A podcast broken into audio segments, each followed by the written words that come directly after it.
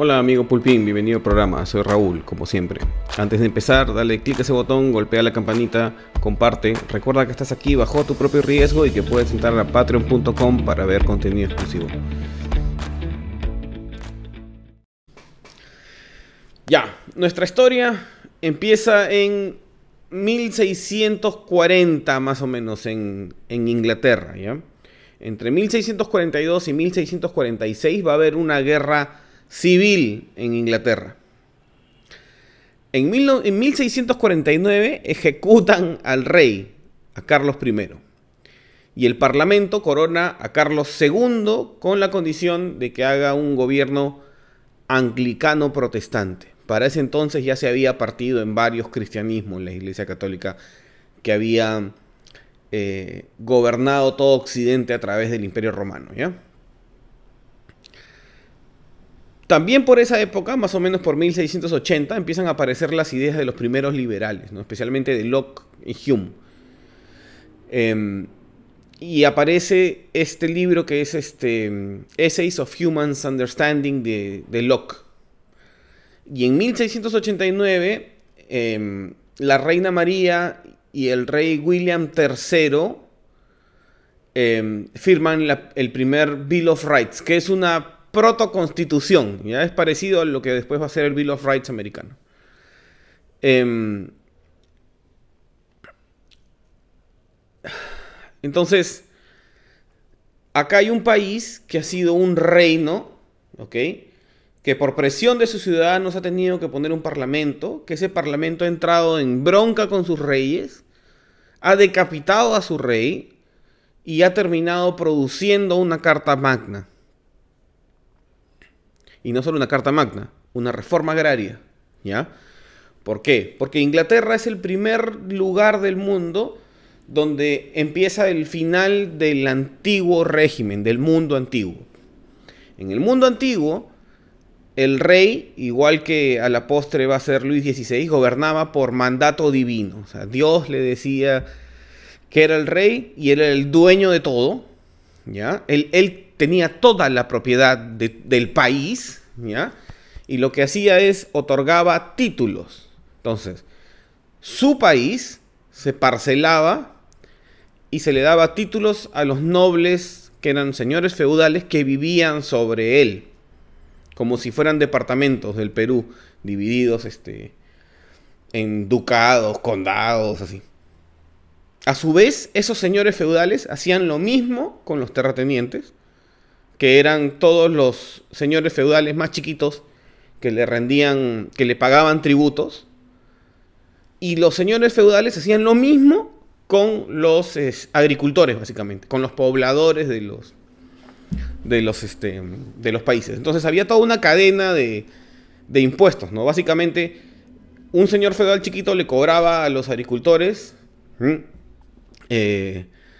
otro señor feudal más grande le cobraba a los señores feudales pequeños y el rey le cobraba a los señores feudales grandes. Y el rey gobernaba por mandato divino, así que el rey de Inglaterra, España, Francia, Italia, eh, Prusia, Austria, Rusia, le pagaba impuestos al Papa. Así era el mundo antiguo. Con la aparición de las primeras ideas de la ilustración en el Renacimiento, en lo que todavía era el Renacimiento, se cae esa idea de que los reyes gobernaban por mandato divino.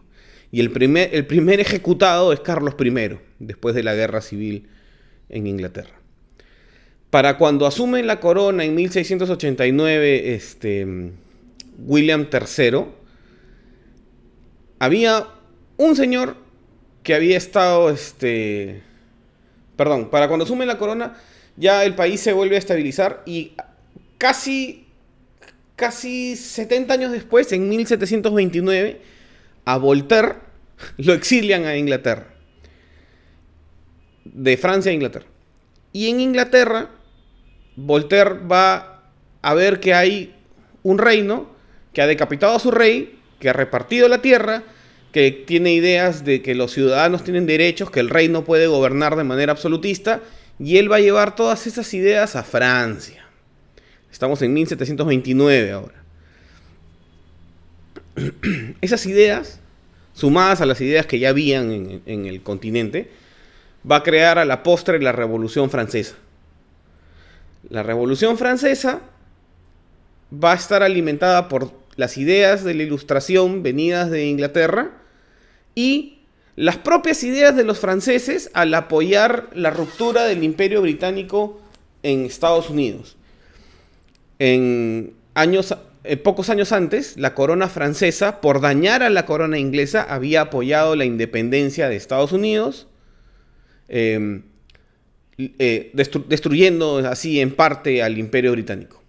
Y de Estados Unidos van a venir las van a llegar las noticias a Francia de que hay un lugar en la tierra donde no hay reyes, donde no hay autoridad del rey y donde la gente es propietaria de la tierra.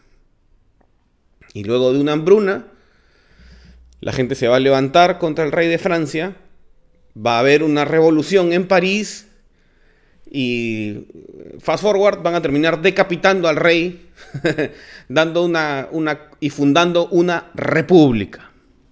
Ya, una república. Y se van, a, se van a mandar cuatro años de revolución francesa. Hacia el final de esos cuatro años aparece un señor que se llama Napoleón Bonaparte. Napoleón Bonaparte, que era un capitán de, caballería, sube en el poder hasta volverse uno de los, de los tres comisarios de Francia y básicamente se vuelve el, líder de, Francia, que era uno, uno de los reinos cristianos. Y aliados Francia y España empiezan una guerra contra Prusia, Austria, Rusia e Inglaterra. ¿Por qué? Porque, ah, sí, pues Prusia también. ¿Por qué? Porque ya se habían dado cuenta los reinos alrededor de Francia de que si esas ideas se propagaban, iban a haber revoluciones en todos los países y los reyes iban a perder su lugar divino en la tierra. Entonces todos los reyes, que básicamente eran primos, decidieron que había que detener el germen republicano. Estados Unidos estaba demasiado lejos para detenerlo, pero había que detenerlo en Francia. Entonces, Napoleón se va a la guerra con todos esos reinos y le gana a todos. Hasta, ¿no? Más o menos, entrada a la historia. Pero Napoleón es importante porque es, son las clases monárquicas tratando de vencer las ideas de, la república, de, de, una república para sus ciudadanos. ¿ya? Eh, de ese conflicto, o sea, eh, eh, imagínense esa época, esa es este, Francia finales del siglo XVIII. Mientras se peleaban en las guerras napoleónicas, en Prusia, en Königsberg, estaba Hegel y Kant. Y años más tarde Schopenhauer. Em, y Federico William III, que era el rey de Prusia, em,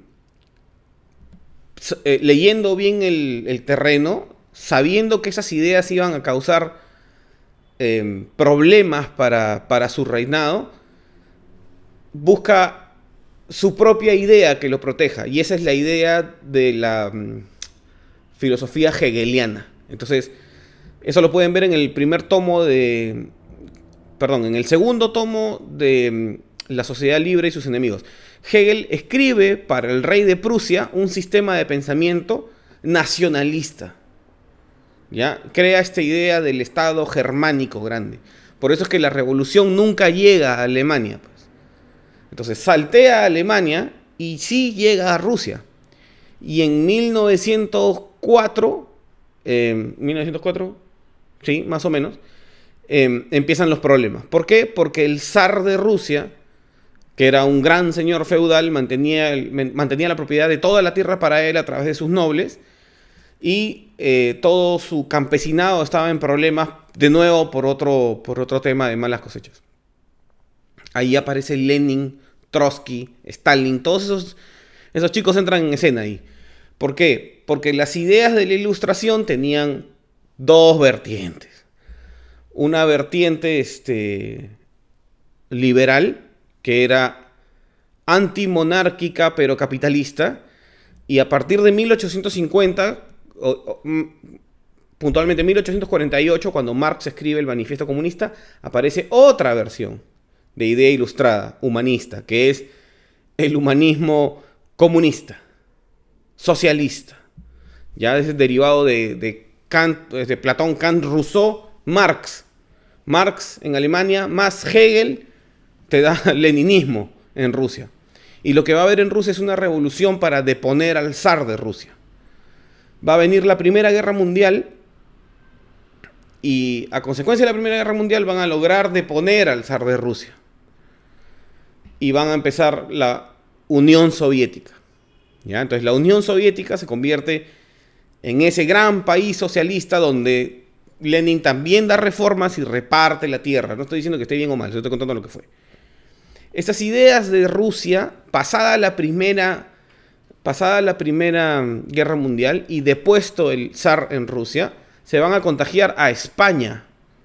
Ya, España en el 36, em, Alfonso XIII depone la corona y empieza una guerra civil por el reparto de las tierras, por una reforma agraria.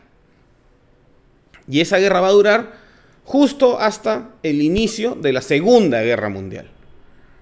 ¿Ya? En la Segunda Guerra Mundial se van a enfrentar el humanismo hegeliano, que es alemán, que se ha, mutado en otra cosa, nazismo, ¿ya? contra el humanismo comunista de la Unión Soviética. Y van a luchar en la Segunda Guerra Mundial hasta que interviene el tercer tipo de humanismo, que es el humanismo libertario, que vive al otro lado del mar, y que metiéndose a la guerra van a exterminar al humanismo nazi. ¿Ya? Y hasta ahí hemos llegado hasta 1946 más o menos. Y las ideas de la ilustración todavía no habían cruzado el mar. Pero con el regreso de los, de los americanos a Estados Unidos después de la Primera Guerra Mundial, eh, habiendo estado en contacto con los rusos, con los alemanes, con los franceses, con los italianos, esas ideas van a llegar a través de Cuba y a través de España, que había pasado por una guerra civil, ya las ideas traducidas al español van a decantar por América del Sur. Y van a haber sucesivas revoluciones por la repartición de la tierra en América del Sur. ¿Ya? ¿Por qué? Porque los, países como el nuestro, más o menos la independencia de todos los países de América del Sur es en la misma época. Es, en el caso peruano, es 1821. En 1821 estás justo antes de que de que Marx escribe el manifiesto comunista en 1848, ¿ya? o sea, las ideas comunistas ya están dando vueltas, y estás después de la, de la mm, Revolución Francesa, en 1789. Entonces, los libertadores de América, entre comillas, los libertadores de América, habían estado en Europa peleando en las guerras napoleónicas, a favor y en contra, ¿no? porque habían de varios lados. Pero va a demorar más de un siglo en que las reformas de la tierra crucen el mar. ¿Ya? Y empiezan por Cuba, pues. Los soldados americanos que regresan a Estados Unidos van a contagiar a sus primos tejanos, mexicanos, esto, de ideas marxistas. Y Trotsky, este, exiliado de la Unión Soviética, se va a México. Y desde ahí, los barbudos zarpan en su lancha, nunca me acuerdo el nombre de la lancha, a, Cuba y dan la revolución en Cuba, que al principio no era comunista, se vuelve comunista, ya para obtener el apoyo de Rusia. Ese germen ahora ya está en castellano, ya está tropicalizado para el continente, va a bajar por todo el continente, ya en distintas revoluciones, pero se dan cuenta que es la misma revolución en Francia primero, después en Rusia, o sea, no solo en Rusia, sino en, Bélgica, en Italia.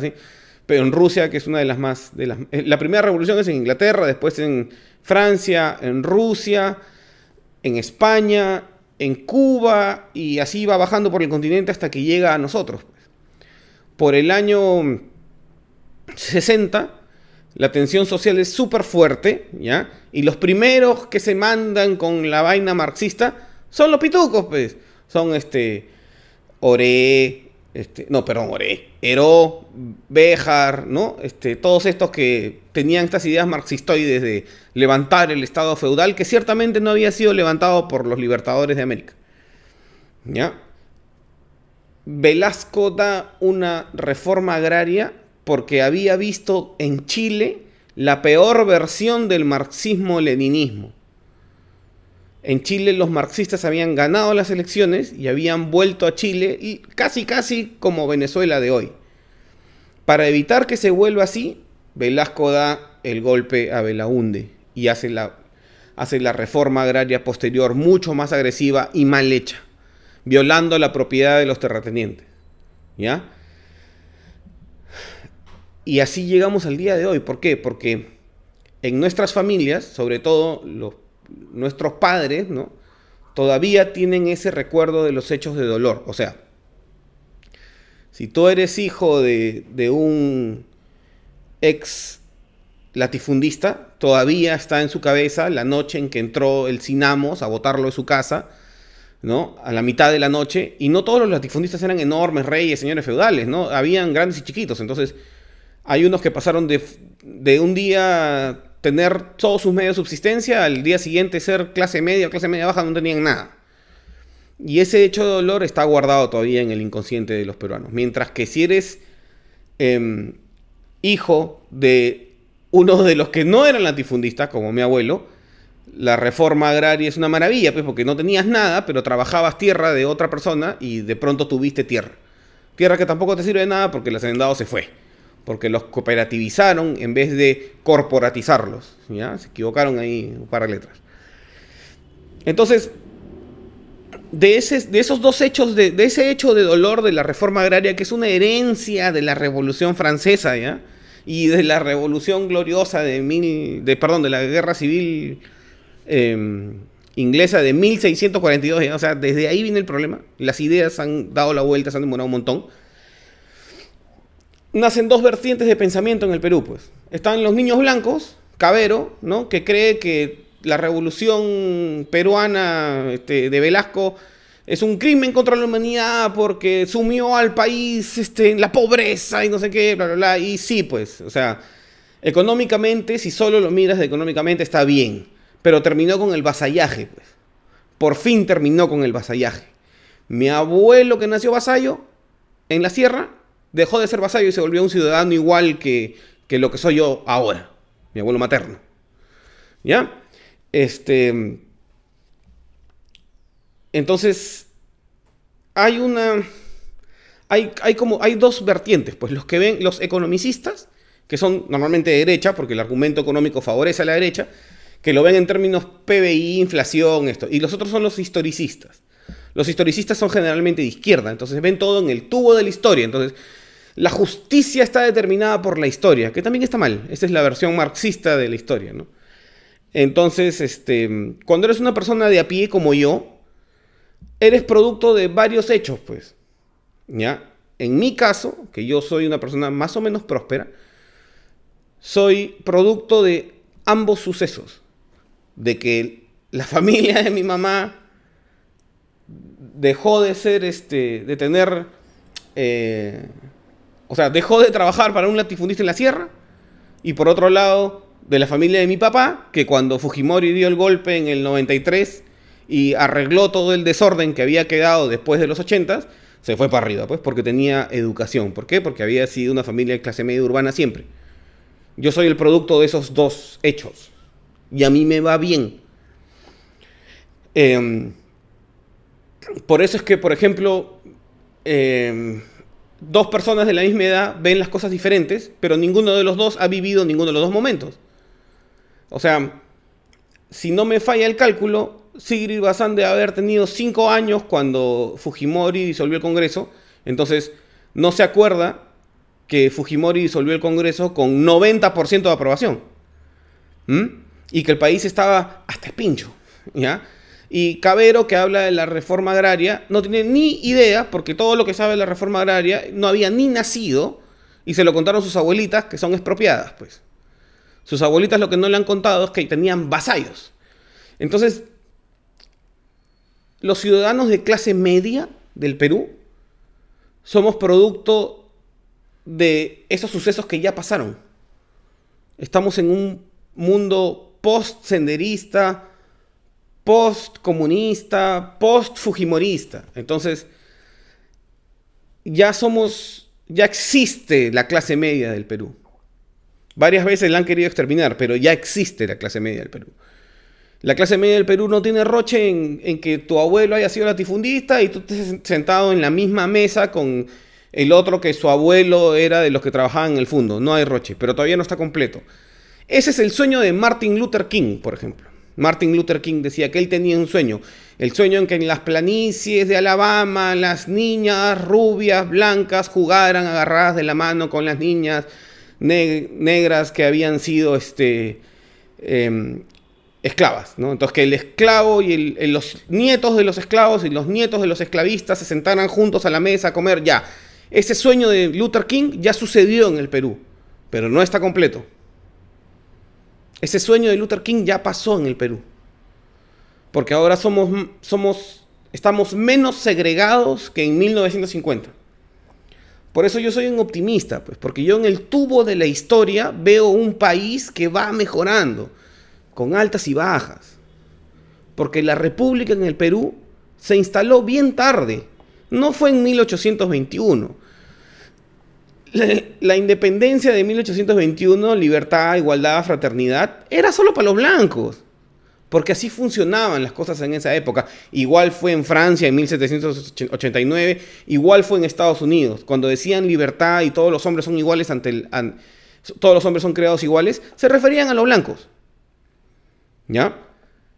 Han tenido que pasar muchos años para que gente como Martin Luther King le cobre el cheque que estaba impago de igualdad, fraternidad y este, la búsqueda de la, de la felicidad al gobierno americano para que los afroamericanos también tengan igualdad de derechos humanos, de derechos ciudadanos.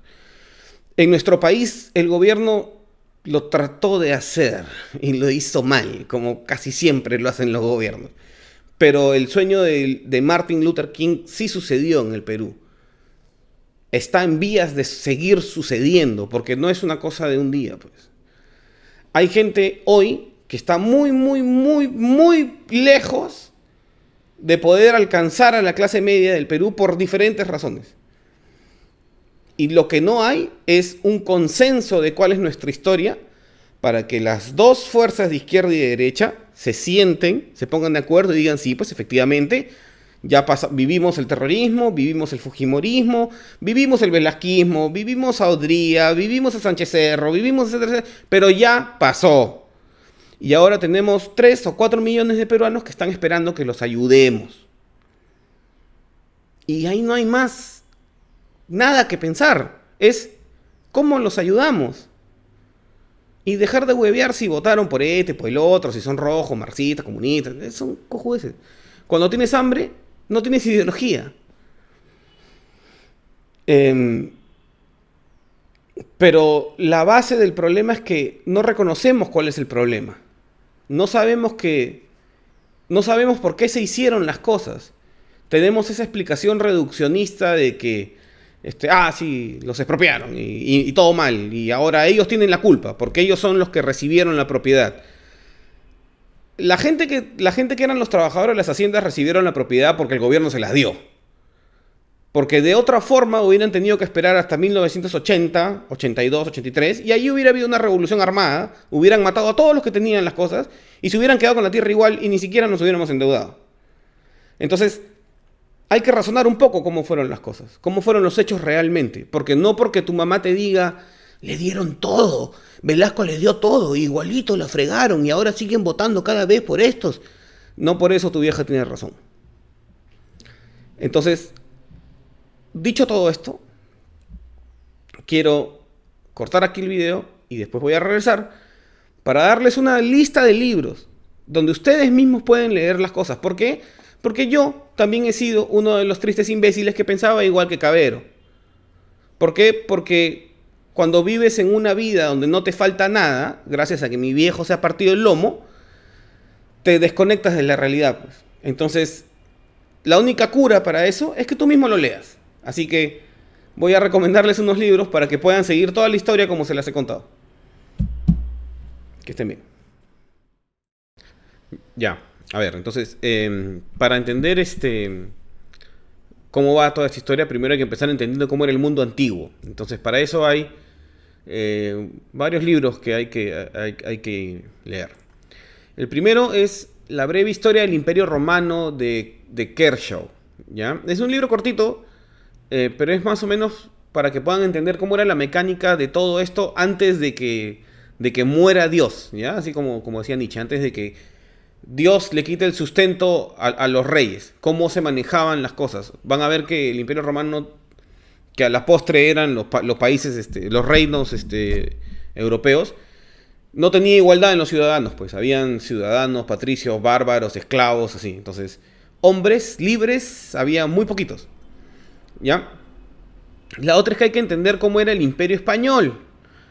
Porque el imperio español es el que va a, descubrir América. Tenían el mundo partido en dos entre la corona española y la portuguesa con el Tratado de Tordesillas. Y a nosotros nos tocaron los españoles. Y son importantes para nosotros por el idioma. Pero lo más importante del imperio español es que a diferencia del imperio británico, era un, era un imperio católico. Entonces no masacraba a sus súbditos. ¿ya? Em, en el video anterior dije vasallaje, y el vasallaje, la corona española no, no tenía vasallos, tenía súbditos, que es distinto. El vasallo es un trabajador medio forzado para el reino. El súbdito es un ciudadano. O sea, un rey y un campesino son ciudadanos. Solo que, como buen imperio medieval, tenía tipos de ciudadanos. Los indígenas para la corona española eran ciudadanos, ¿ya? Para la corona belga en el Congo, los africanos no eran ciudadanos, eran vasallos, eran esclavos, ya no tenían derechos, que es diferente a ser conquistado por un, por un imperio, por el imperio español. Y para eso tienen que leer el libro que se llama eh, El Imperio Dorado, The Golden Empire, de Hugh, de Hugh Thomas. Es un buen libro, están todos los detalles, pero es largo, ¿ya? Y como los seres humanos em, nos movemos dentro de, la economía, lo que hay que entender es cómo era el mundo antes de la Revolución Francesa en materia económica. Y para eso, lo que, para eso hay que mirar a antes de Adam Smith. Y el mejor libro para eso es La historia del pensamiento económico de Murray, Murray Rothbard, pero el volumen 1. ¿Ya? Ese libro sí les va a dar chamba. ¿Ya? Pero el mensaje es la expansión del crédito. Y, Rothbard lo, toca en todos los capítulos. O sea, había un problema entre la expansión del crédito porque no puede haber una expansión del crédito para acumular capital sin que haya préstamos. ¿Ya? Entonces, em, el imperio romano de Occidente, como era un imperio católico, tenía la noción de que el préstamo, el préstamo normal era usura. ¿Ya? Y por tanto un pecado. Entonces, tú podías prestar plata siempre que no cobres intereses. Entonces nadie tenía plata para prestar porque no se empleaba el crédito. ¿Quiénes tenían plata para prestar? Diferentes razas bárbaras, entre ellas los eslavos y los judíos. Y de ahí viene, según Rothbard, parte de, de las raíces del antisemitismo. O sea, tiene una raíz económica el antisemitismo. ¿Ya? Que es porque la religión de los judíos no les, no les este, impedía dar préstamos con intereses. Lean, lean el, volumen 1 de Historia del Pensamiento Económico de Rothbard, los va, los va a, orientar bien. Em, después necesitamos un libro sobre las ideas, em, sobre la revolución gloriosa, que no tengo. Em, a ver, a ver, a ver. Voy a parar acá el video. Ya. La siguiente parte es entender de dónde arrancan las revoluciones en Europa. Para eso, em, les recomiendo que empiecen leyendo el capítulo sobre Voltaire y sobre John Locke en el libro que se llama The Story of Philosophy, o sea, el relato de la filosofía de Will Durant. Ya lo he recomendado antes. Ese es un libro ya creo que es el mejor libro de historia de la filosofía que he leído. Eh, y otro libro que tiene Will Durant es La historia de la civilización, que es un libro gigante, son 11 tomos de, mil páginas cada uno, es gigantesco el libro. Em, pero pueden escoger los, los, capítulos y hay un capítulo de la Revolución Francesa, uno de Napoleón, hay uno de John Locke, uno de Rousseau y les puede dar una buena idea de cómo era el ambiente un poquito antes, durante y un poquito después de la Revolución Francesa y de las guerras napoleónicas. Pero también hay otro libro interesante que es Ideas Revolucionarias de Jonathan Israel. ¿Ya? Eh, se les puede dar una buena idea de cómo eran los, los debates en la, en la asamblea, el terror, todas estas cosas. Pero más que nada las ideas, las ideas, los conceptos, que las ideas están hasta ahorita con nosotros. Pero si lo que quieres es ganar tiempo y hacerla al toque, lo que tienes que hacer es leer un libro de Isaías Berlin que se llama Karl Marx, que es la biografía de, Marx. Y ahí te vas a dar cuenta por qué los marxistas no son marxistas.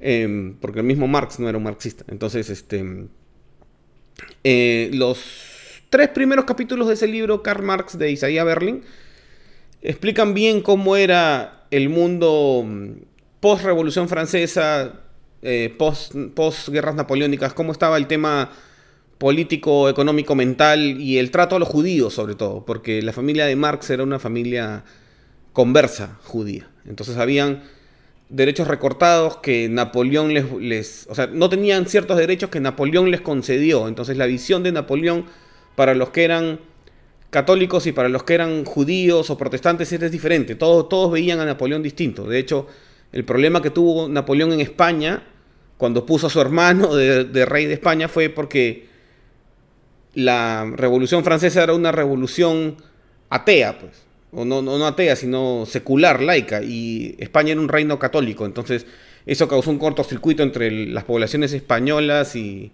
el ejército francés que estaba mm, tratando de gobernar este, España, la España de la época napoleónica.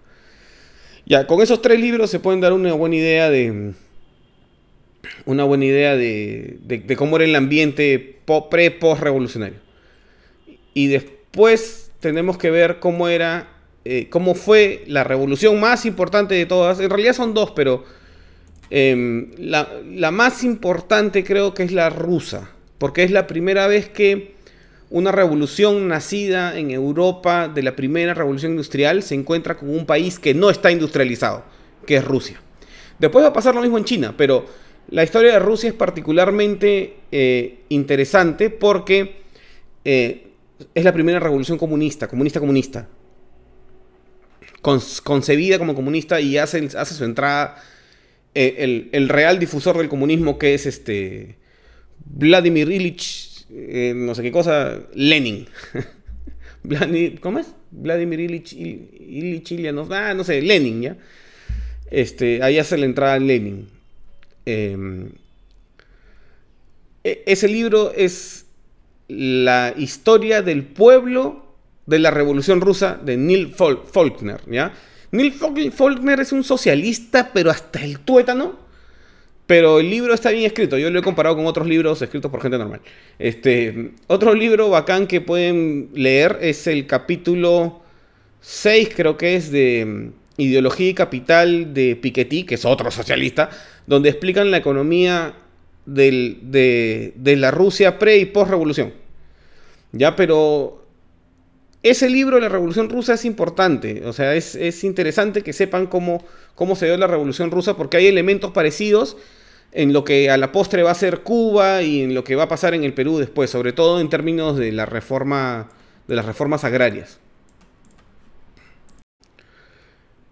Ya, y hay un libro que de todas maneras tienen que leer, que es este el volumen 2 de La Sociedad Abierta y sus enemigos de Karl Popper, porque ahí explican cómo em, Prusia, que hoy día es Alemania, este, se cubrió de las ideas revolucionarias diseñando su propia filosofía.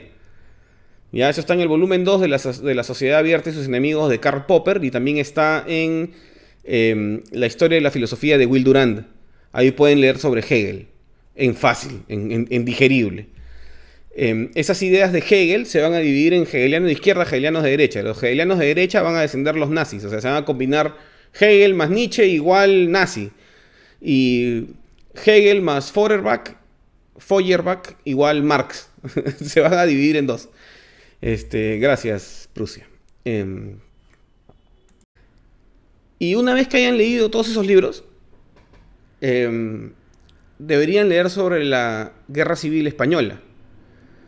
Pero sobre la Guerra Civil Española, creo que no hay ningún libro mejor que Por quién doblan las campanas, de Ernest Hemingway. Ese libro lo van a entender.